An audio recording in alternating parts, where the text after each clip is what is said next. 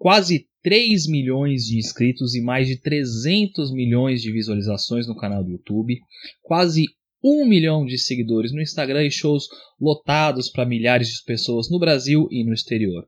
Grupo mais popular de comédia do Brasil, um dos grandes responsáveis pela popularização do stand-up no país, os quatro amigos representam mais que apenas quatro comediantes fazendo piadas no palco, mas uma nova fase da comédia no país, com novos hábitos de consumo e de interação. O que eu acho de tudo isso? Roda a vinheta que eu te conto. Well, Miss Muffet sat on a eating a curds and whey. Long came a Spidey, sat down beside, he said, hey, what's in the bowl, bitch? Oh!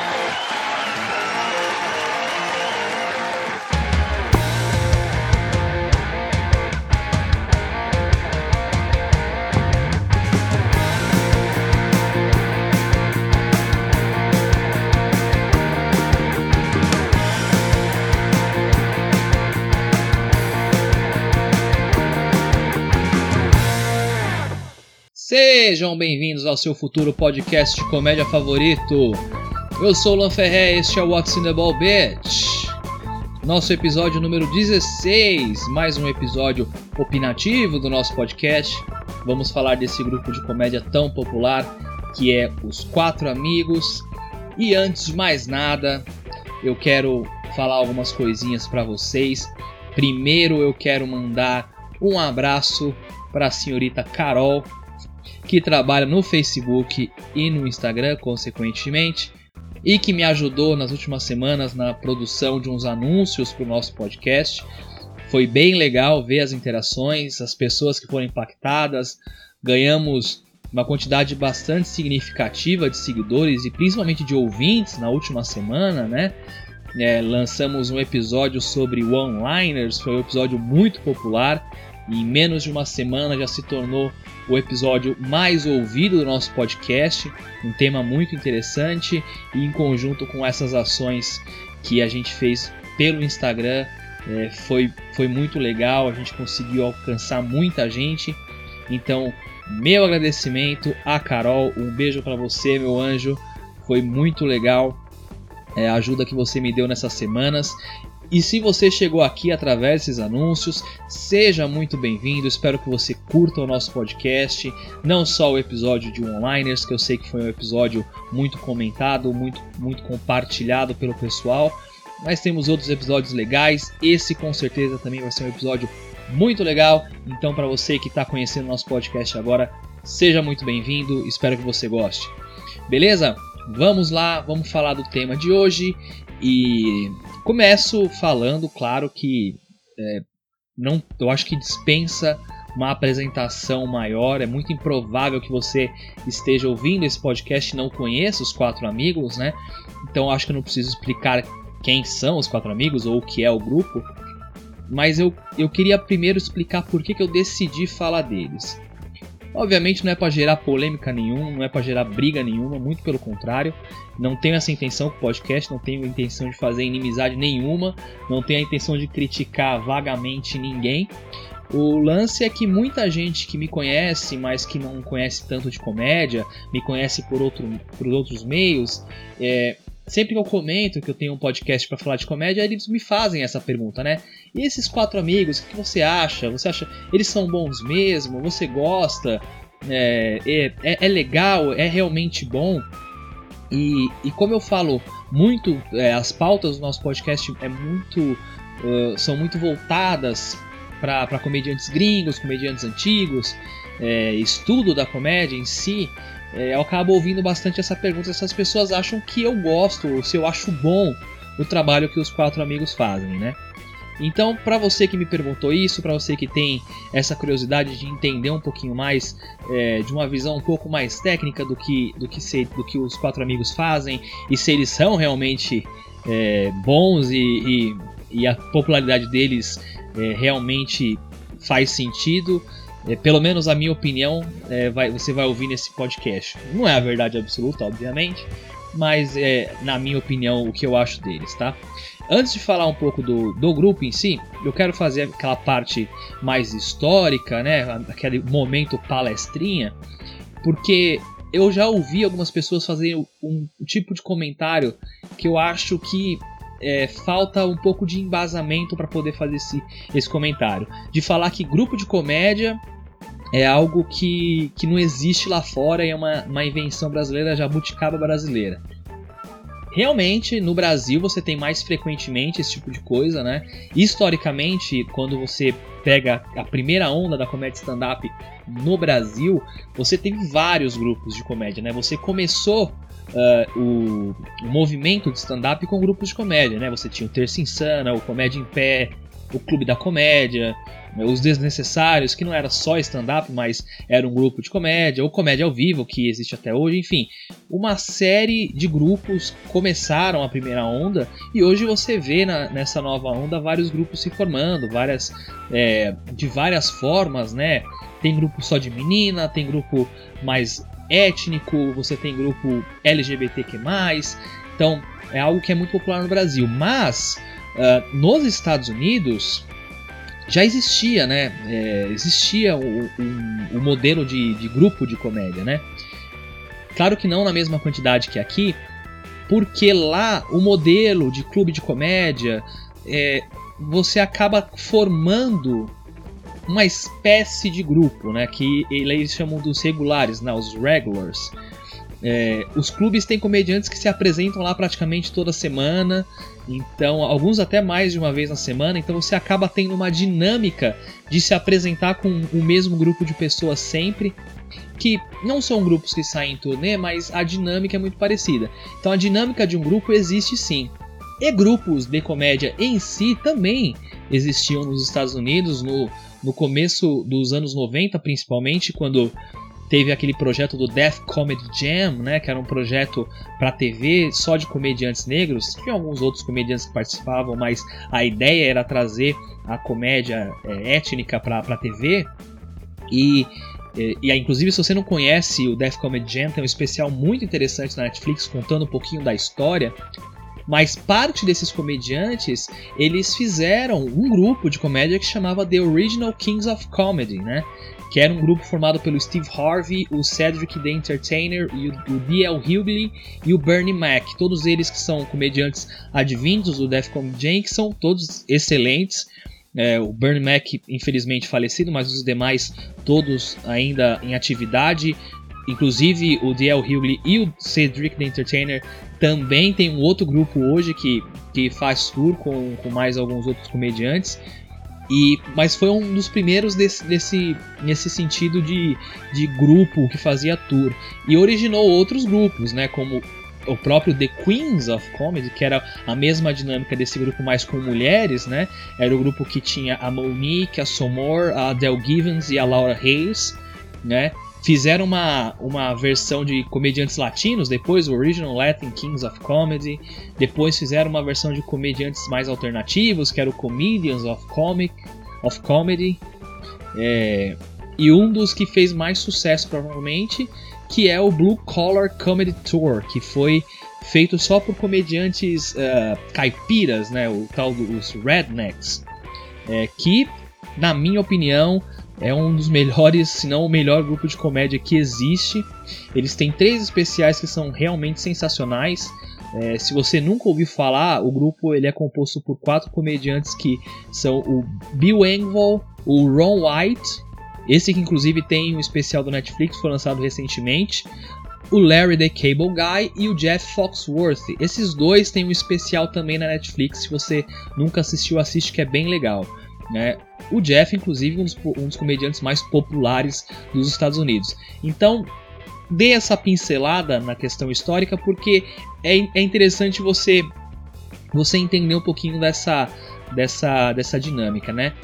Se você tiver alguma dúvida em relação a algum dos nomes, se você se não conseguiram pegar, eu sei que no último episódio Onliners o pessoal me pediu, até coloquei lá nos stories, mas é só para reafirmar para vocês mesmo que esse modelo de comédia não é a jabuticaba brasileira não. Existe, é, é popular lá fora e, e é muito atrativo para o público, né? Porque você acaba em um show assistindo vários comediantes, né? Então é um modelo que é muito legal e acho que funciona bem no Brasil, tem funcionado nos últimos anos e, e acho que é uma dinâmica muito interessante. Dito isso, eu quero falar agora individualmente dos quatro amigos. E o primeiro cara que eu quero falar é, claro, o Thiago Ventura, porque provavelmente ele é o mais popular dos quatro, né? E existe uma, uma aura toda especial em relação ao Ventura, e eu acho que não é por acaso, né? Sempre que o, o ele é anunciado pelo Di Lopes, rola aquele discurso de que ele foi o cara que mudou a porra toda, que existe uma comédia antes e uma comédia depois do Thiago Ventura. E sinceramente eu não acho que isso é um exagero, não. Eu concordo. É, mas eu vou além desse ponto. E você vai entender mais ou menos o que eu quero dizer com isso. O, o Ventura, ele estourou em um momento que a comédia estava em baixa no Brasil, né? Um dos bons comediantes da primeira grande onda do stand-up, né? Rafinha Bastos, Danilo Gentili, Fábio Pochá, Diogo Portugal, toda essa galera, eles estavam concentrando a maior parte dos esforços em outros projetos que não era o palco, né? Então eles não estavam necessariamente muito ativos na cena. Né? Ainda existiam alguns clubes, noites, alguns, alguns comediantes, mas a cena estava bem morna, né? Tava bem morna. Aí que entrou a, a parte das redes sociais, o YouTube, é, colocaram esse, esses, esses novos, novas, novas formas na jogada e alguns comediantes que já tinham um pouco mais de estrada sacaram que o público gostava desse tipo de conteúdo, né? Curtia os vídeos, se identificava, compartilhava é, e que na, no final da cadeia desse efeito é, eles iam para os clubes, iam para os teatros assistir é, as pessoas, os comediantes, que eles gostavam do conteúdo virtual que era criado, né? Então acabou que nesse movimento se iniciou essa nova cena, é, mais renovada, né? Diferente, de uma dinâmica um pouco diferente do que a cena é, da primeira onda que, que aconteceu. Obviamente não foi só o Ventura que surfou essa onda, né? Foram outros comediantes também fizeram, é, conseguiram é, ter bastante popularidade com essa dinâmica de, de vídeo no YouTube, de viralizar, de mandar pro WhatsApp, esse tipo de coisa. É, mas ele com certeza é o cara mais popular dessa geração e por isso que ele é colocado como o cara, o representante dessa mudança de cena, né? Só que além disso, ele trouxe um elemento diferente para a comédia, que é a linguagem. A forma de falar que é baseada na forma que as pessoas da periferia falam. É, e isso gera uma identificação muito grande de quem viveu nesse, nesse contexto, né? É, você trazer a comédia dos moldes que são mais americanizados, digamos, com uma língua de quem está na comunidade, quem está na, que, na quebrada, é, é, eu acho que é provavelmente um dos elementos que mais fez com que ele se destacasse entre os demais há um tempinho atrás eu vi uma comparação que foi muito interessante. Que o que ele tem feito para a comédia é muito parecido com o que os Racionais fizeram para a música.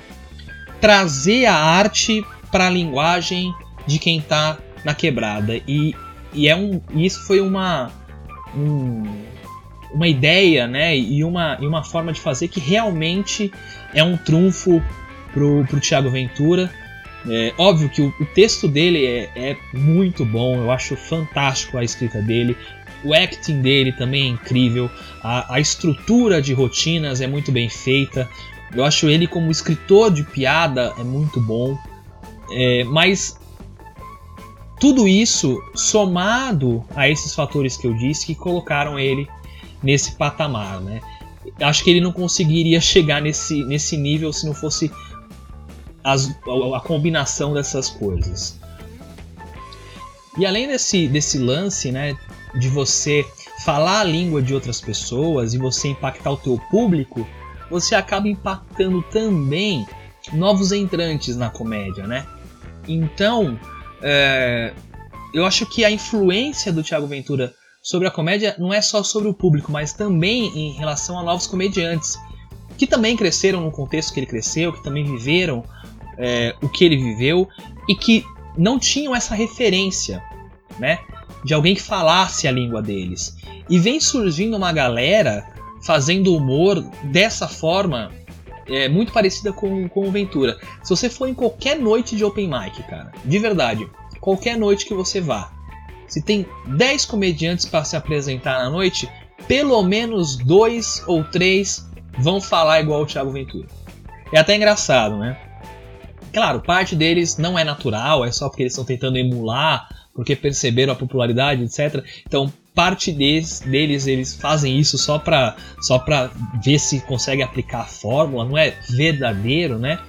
E esse com certeza o, o, próprio ecossistema da comédia vai dar conta de eliminar, mas outra parte é uma galera que realmente é verdadeiro, né? E, e, e é o caminho o caminho natural.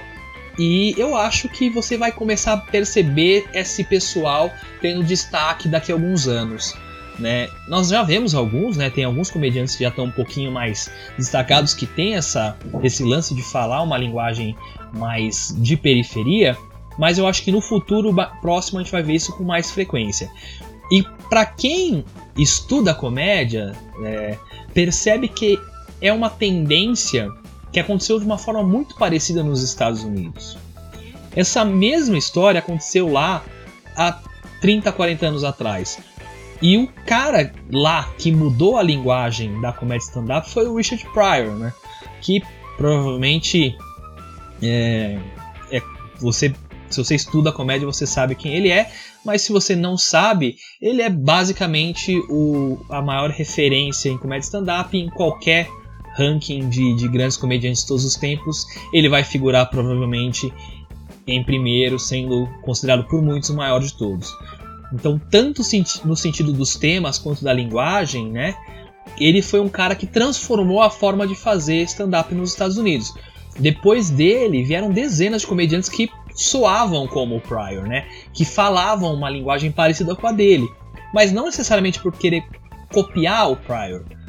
Às vezes sim, às vezes não, mas porque era a linguagem que eles falavam no dia a dia. Então quando você vê Ed Murphy fazendo stand-up, Chris Rock, toda a geração do Def Comedy Jam.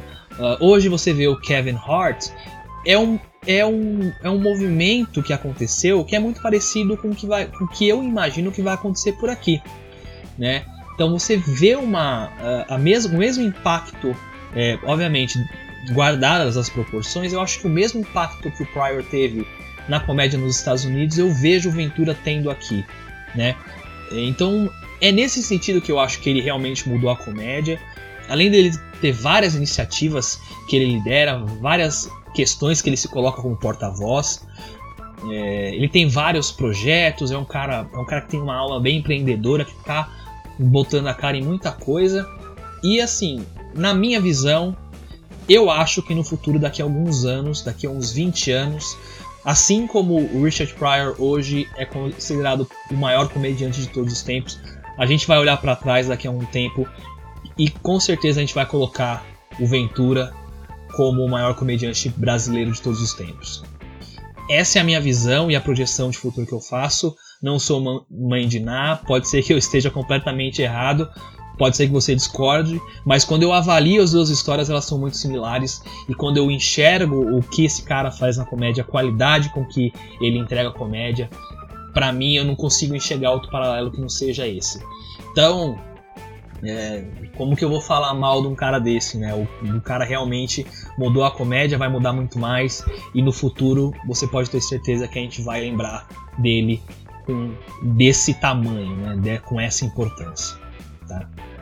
Outro membro do grupo que é o Afonso Padilha e eu acho que é indiscutivelmente o comediante mais produtivo do Brasil, né?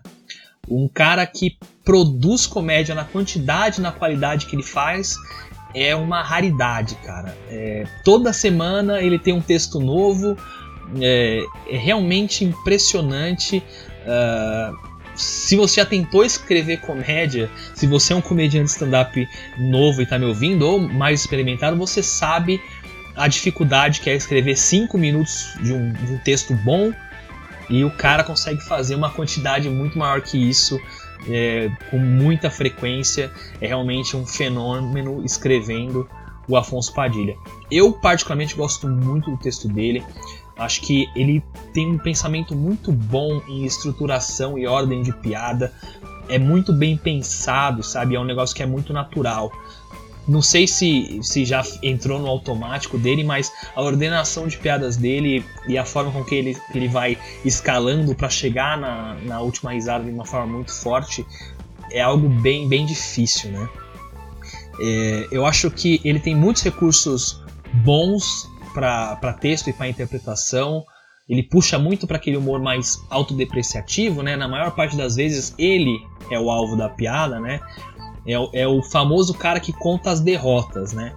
E, cara, humor, como diria o, o poeta, humor é dor e verdade, né? Então, quando o cara se coloca como o alvo da piada e conta as derrotas, é muito mais fácil de você gerar empatia e do público conseguir rir. Ele usa muito bem isso na estrutura do texto. Eu acho o acting dele também muito bom, né? É, e eu acho que a popularização do grupo se deve muito à chegada dele, né? Você vê que eles realmente decolaram é, depois da entrada do, do Afonso no grupo.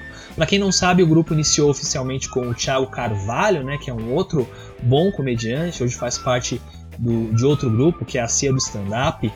Mas eu acho que o grupo ganhou muito com a vinda do Padilha, né? Foi um encaixe muito bom e realmente levou o grupo para outros patamares, né? Ele produz muita coisa, ele já tem três especiais lançados para quem tem uma carreira teoricamente curta, né, como a dele, de 10 anos na comédia.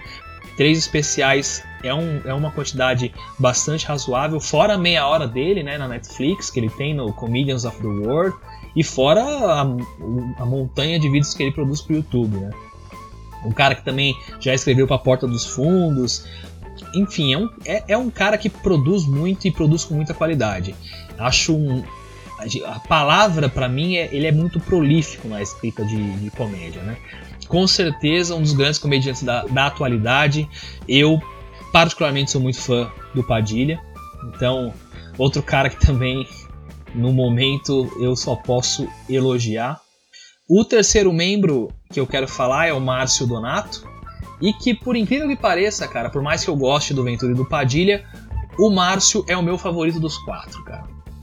Não que eu ache ele melhor que os outros, mas no conjunto da obra é o que eu mais gosto. É o tipo de comédia que eu mais gosto. Obviamente que vai ter muita gente que vai discordar de mim nesse sentido, mas quando você olha o texto do cara, a escrita, a interpretação, não da fila de piadas, não dos vídeos semanais, testes, essas coisas, mas o texto solo dele, né, ou dos especiais do Quatro Amigos, é um negócio tão bem feito, cara é, é o cara que ele coloca, umas, ele coloca a palavra e a entonação de uma forma tão exata. É, eu acho dificilmente ele, apesar de ele ter uma persona mais, mais, né, faz aquela persona do cara pistola, do cara nervoso, eu acho que ele consegue fazer sem, sem ser exagerado, sabe? É, eu acho que ele tem uma escrita uns recursos muito bons. O caminho que ele, que ele pega para chegar no punch é muito legal muita tag, é um cara que coloca umas tags de uma forma muito bem feita. De novo, a persona do palco dele é muito legal.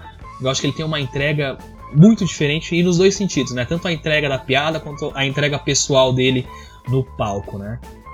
Eu acho que ele é um dos caras que mais evoluiu do grupo. É, você não via é, tantas coisas é, excepcionais dele há uns dois ou três anos atrás.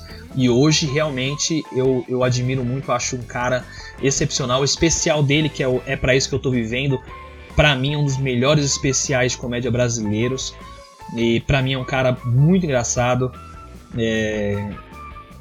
Obviamente que assim, quando você fala da, da fila de piadas e essas outras coisas que eles fazem, é, eu acho realmente que ele, que ele é o que menos acerta, sabe? É, tem piada às vezes que não funciona, é, então eu entendo quem critica nesse sentido. Mas depois eu vou, vou entrar mais nesse aspecto. Eu acho que não dá para julgar por isso. Né? A gente, eu acho que a gente tem que julgar em relação ao, ao texto pronto e maduro e, e, e no geral para mim ele é um dos comediantes um dos comediantes brasileiros favoritos com certeza Acho um cara super inteligente, gosto bastante dele também. E fechando o grupo, o último membro do, dos quatro amigos, que é o de Lopes, né?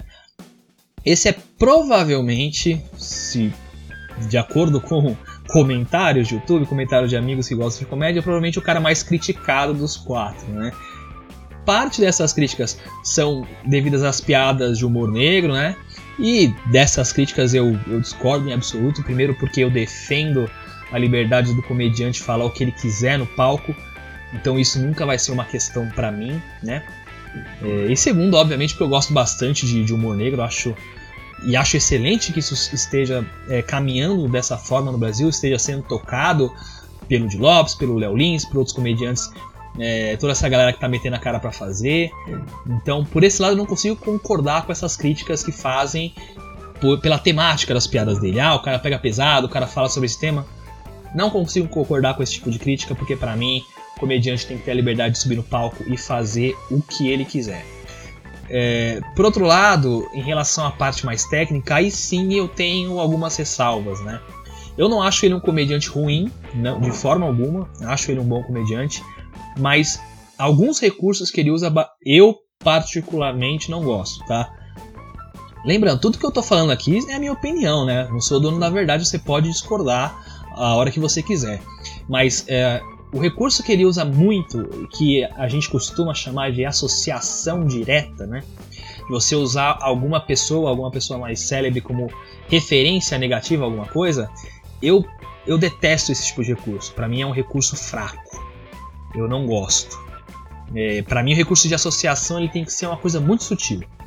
Você consegue fazer esse, esse recurso de associação é, de uma forma muito, muito, mais, muito mais sutil e, e, não tão direta e previsível como muitas vezes faz. Eu não consigo ver graça e, e muito menos mérito numa piada do tipo blá blá blá gorda, blá blá blá preta Gil, sabe?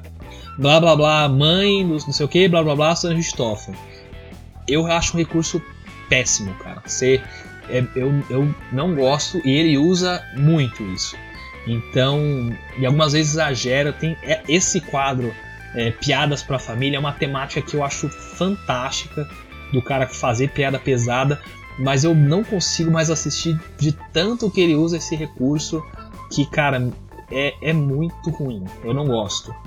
Eu acho. Ter, você conseguir acertar a piada, vira. Você consegue enxergar a piada vindo lá da esquina. Não, não, não acho legal. É, obviamente, eu, se você pode tirar a conclusão que ele é o que eu, o que eu menos gosto dos quatro, mas ainda assim dá pra dizer que ele é um comediante ruim, né? É, e muita gente bate nele é, como se ele fosse um comediante ruim, eu não acho. Acho que ele tem seus méritos. É, o especial dele que ele lançou na, na, no YouTube é bom, achei bom. É, como eu disse, tem um recurso ou outro que eu não gosto, mas no, no, no total ele é um bom comediante. Eu acho que ele tem seus méritos. A coragem de fazer o humor negro, fazer o humor mais pesado, né? Eu acho que também tem. A gente tem que colocar isso na balança, tem que, tem que dar os méritos para ele por esse, nesse sentido. E o programa de entrevista dele no YouTube também, que é o Barba Cabelo Comédia, é um programa muito bom. Eu acho, acho um, um programa de entrevista muito interessante, que ele entrevista comediantes e gente envolvida na comédia. Então, apesar das ressalvas, eu acho sim ele um bom comediante acho um bom complemento pro grupo. Enfim, é, no fim das contas, você junta quatro comediantes muito bons em um formato muito atrativo, é, trabalhando com muito profissionalismo, né? A produção deles é muito boa, assim como a produção de conteúdo para a internet também é muito boa. Então, é, em relação ao grupo, eu não tenho muito o que dizer. Eu, eu tenho só que elogiar. Para mim, é sem dúvidas o mais importante e melhor grupo de comédia da história do país. E com certeza são grandes responsáveis pelo estado que a comédia se encontra hoje, tá? Mas, mas, claro que tem um mas, eu quero colocar meus pontos em relação uh, ao cenário da comédia que se desenvolveu a partir dessa nova onda, que não é só pelos quatro amigos, né? Mas uh, pela geração que, que, eles, que eles representam em que em alguns sentidos eu acho muito ruim e prejudicial para a comédia no longo prazo. Eu vou tentar explicar de uma forma bem didática para vocês entenderem o que eu quero dizer com isso. Essa geração de comediantes deve muito do sucesso pelo fato de começar a fazer barulho nas redes sociais, né? Fazendo conteúdo para o Facebook, para o YouTube e, e acabou se popularizando através disso e fazendo com que aumentasse o consumo dos vídeos e, consequentemente, trazendo gente para o teatro e para os clubes de comédia através disso. Mas o grande problema disso é que o público acabou sendo educado, entre aspas, a esperar uma frequência de vídeos e textos novos muito alta, né? Então gerou-se um cenário onde o, o razoável, o, o, normal, é o cara que posta vídeo toda semana com piada nova. E se você não faz isso, você não é um comediante tão bom, você é um comediante mais ou menos, né? E eu acho isso pro cenário da comédia muito ruim. Porque não é assim que, que funciona a dinâmica, tá? É difícil julgar da onde que. De, de qual foi o primeiro ponto disso, né? É o, é o tal do paradoxo da Tostines, né? É, o que, que, veio primeiro? A oportunidade de fazer isso e colocar o público assim? Ou a demanda do público só foi atendida e por isso que gerou tudo isso, né? É, mas você pensar, será que realmente existia uma alternativa para você chamar o público e, e e que você conseguiria construir um cenário um pouco mais saudável, porque o, o grande problema disso é que é impossível, impossível manter essa frequência com qualidade. É impossível, tá? É muito simples. Compara um vídeo, é, um vídeo novo que o comediante lança toda semana com um texto pronto dele e realmente maduro, né? é ruim, é abaixo. E quando você dá mais importância para quantidade do que para qualidade, para comédia é a pior coisa que pode acontecer, tá? Eu, como fã de comédia, não gosto de ver a comédia sendo tão descartável, sendo, sendo tão volátil e, e sendo colocado quantidade na frente de qualidade, né? Eu acho isso muito ruim no longo prazo. E, e você pode até pensar, não, mas pô, os caras fazem vídeos bons. Desculpa, não é, não faz. Assiste as últimas 10 filas de piada, tá? Que é um quadro de muito sucesso, que foi um quadro muito importante para os quatro amigos. Já fiz meia hora de elogio para os caras, mas assiste as últimas 10 filas de piada. Cada um tem 15, 20 minutos. O que não é piada que você sabe que o cara pensou do texto dele para colocar lá, o que é piada nova, é de mediana para ruim. Ou a piada é, é até mais ou menos boa, mas não tá no mesmo nível se você tivesse trabalhado um pouquinho mais a piada. Então assim, para mim isso, isso, isso, é péssimo, cara. Eu não, eu, pra mim isso é péssimo.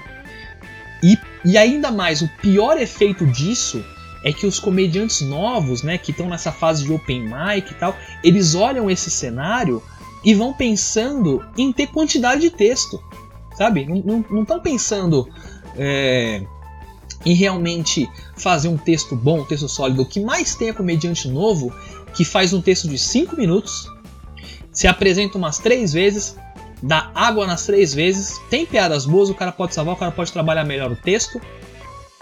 Ele parte pro próximo. Aí pega esse próximo, faz mais três vezes, parte pro próximo. E vai tentando testar a piada e vai tentando fazer isso. Então o cara não consegue ter 5 minutos, 10 minutos que é realmente bom para depois pensar no próximo, né? E aí o cara tem 30 minutos de show de piada ruim, de piada incompleta, de piada mal feita, de piada que não foi realmente pensada para entregar da melhor forma possível. Por quê? Porque o exemplo que ele tem no mercado é esse. Que vale mais eu postar toda semana do que eu ser realmente engraçado. Vale mais eu ter quantidade de vídeo no YouTube do que eu realmente ter qualidade. Então, assim, esse conceito, esse modelo, essa cultura de transformar a comédia em linha de produção, da piada ser descartável, eu acho terrível, eu acho uma verdadeira desgraça para a comédia no Brasil no longo prazo. É, é a mesma coisa quando eu ouço esses caras querendo fazer um especial por ano. Todo ano o cara quer lançar uma hora completa. Cara, não. Assim, com pontuais exceções. Você não vai ficar 10 anos fazendo comédia e lançar 10 especiais excelentes. Isso não vai acontecer. Ninguém fez isso até hoje. Você com certeza está abdicando qualidade para ter quantidade. Se você pegar três desses especiais que você está pensando em fazer, um por ano, três, deixe, transforma ele em uma hora das melhores piadas. Você vai ter um legado de um especial fantástico e não três especiais medianos. Sabe? Você acha que eu estou falando isso da boca para fora? Não é. é. É simples. Compara com os grandes comediantes lá fora. Vamos dar um exemplo para vocês. Último especial do Anthony Jeselnik. Compara o último especial do Anthony Jeselnik lançado na Netflix com qualquer especial de um comediante brasileiro. Nenhum chega nem perto. Nem perto. Porque, obviamente, ele é um baita comediante, é um cara que tem 17 anos de carreira. Mas como é que funciona o processo criativo do cara? A linha do tempo dele não é essa que a gente tem aqui, de lançar um especial do ano. Não funciona assim o processo criativo dele. Como que ele faz? Isso ele, ele disse. Ele disse que ele faz nesse, nesse sentido. Numa entrevista com o Joe Rogan. Ele faz um ano indo em comedy club, pequeno, testando o texto testando piada, vendo o que dá certo e não dá. Um ano. Um ano rodando Comedy Club pequeno.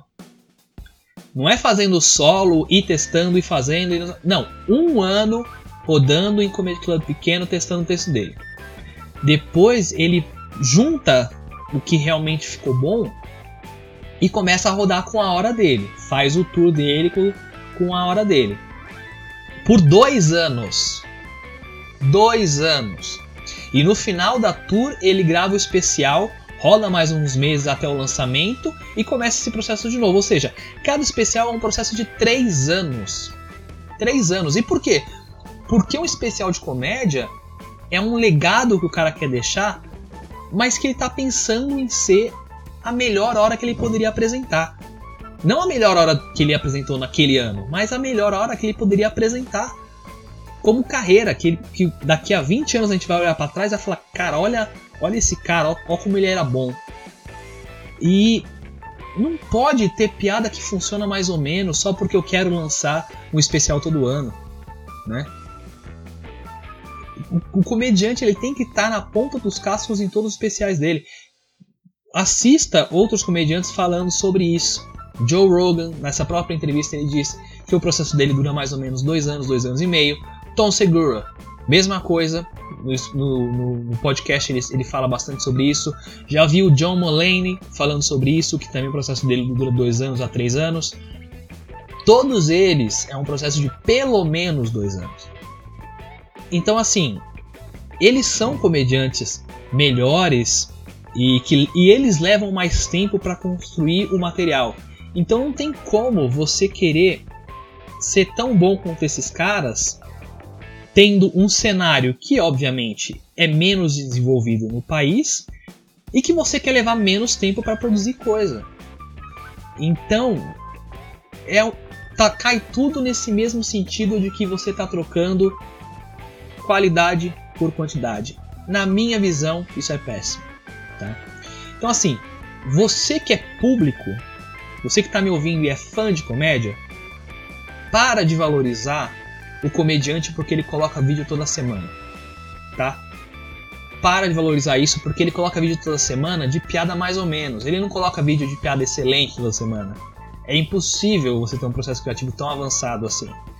Ah, o Padilha consegue.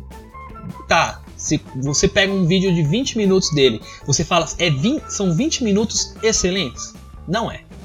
Desculpa, não é. Ele é excelente, ele é um baita comediante, ele é muito bom e na qualidade que ele produz já é surpreendente. Mas não é excelente. Entende? Também não estou dizendo aqui para você é, que, que também o comediante que vai rodar 10 anos com o mesmo texto, né?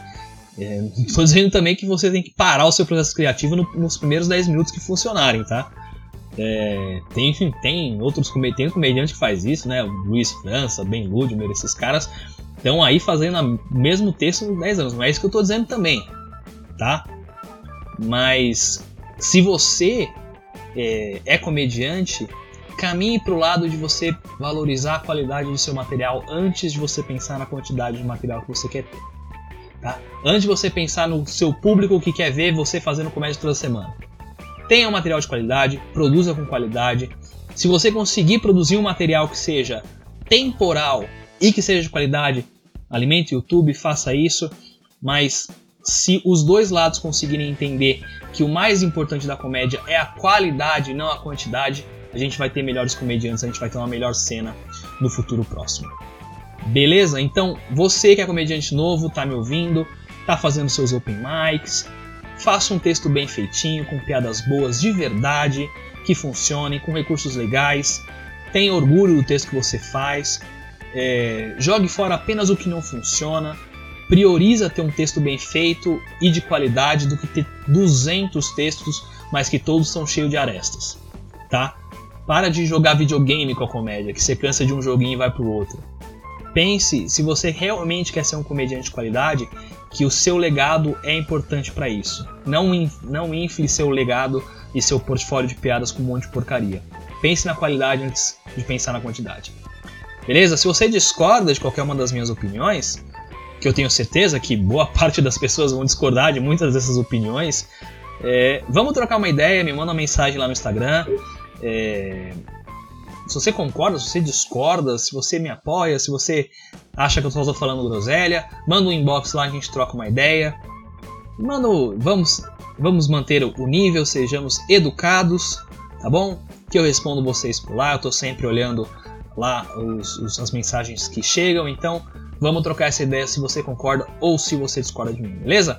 Semana que vem, semana que vem eu vou falar sobre a nova temporada de uma das minhas séries favoritas, que é o Comedians in Cars Getting Coffee, a série de entrevistas do Jerry Seinfeld, é, que estreou agora, dia 19, nessa última sexta-feira. Eu já vi todos os episódios, óbvio. Foda-se La Casa de Papel. Meu negócio é comédia. Então já vi tudo, tem muita coisa boa, vale a pena comentar. Eu vou falar de todos os episódios. Claro, tem episódio que tem muito pouca coisa para falar, mas tem uns episódios nessa temporada. Cara, que tesão, que tesão de episódio, viu? Semana que vem eu comento todos eles para vocês. Vai ser bem legal, beleza? Lembrando sempre, se inscreva no nosso podcast, no seu player de podcasts. Divulgue o nosso podcast para seus amigos que gostam de comédia, né? Eu vi muita gente comentando nos posts, marcando um pessoal. É muito legal isso que vocês, que vocês fazem. Divulguem mesmo. É, quanto mais gente tiver acesso, quanto mais a gente, a gente puder discutir esses temas, melhor. Tá legal? Siga nossas redes sociais, tanto o Instagram quanto o Twitter, é o podcastcomédia.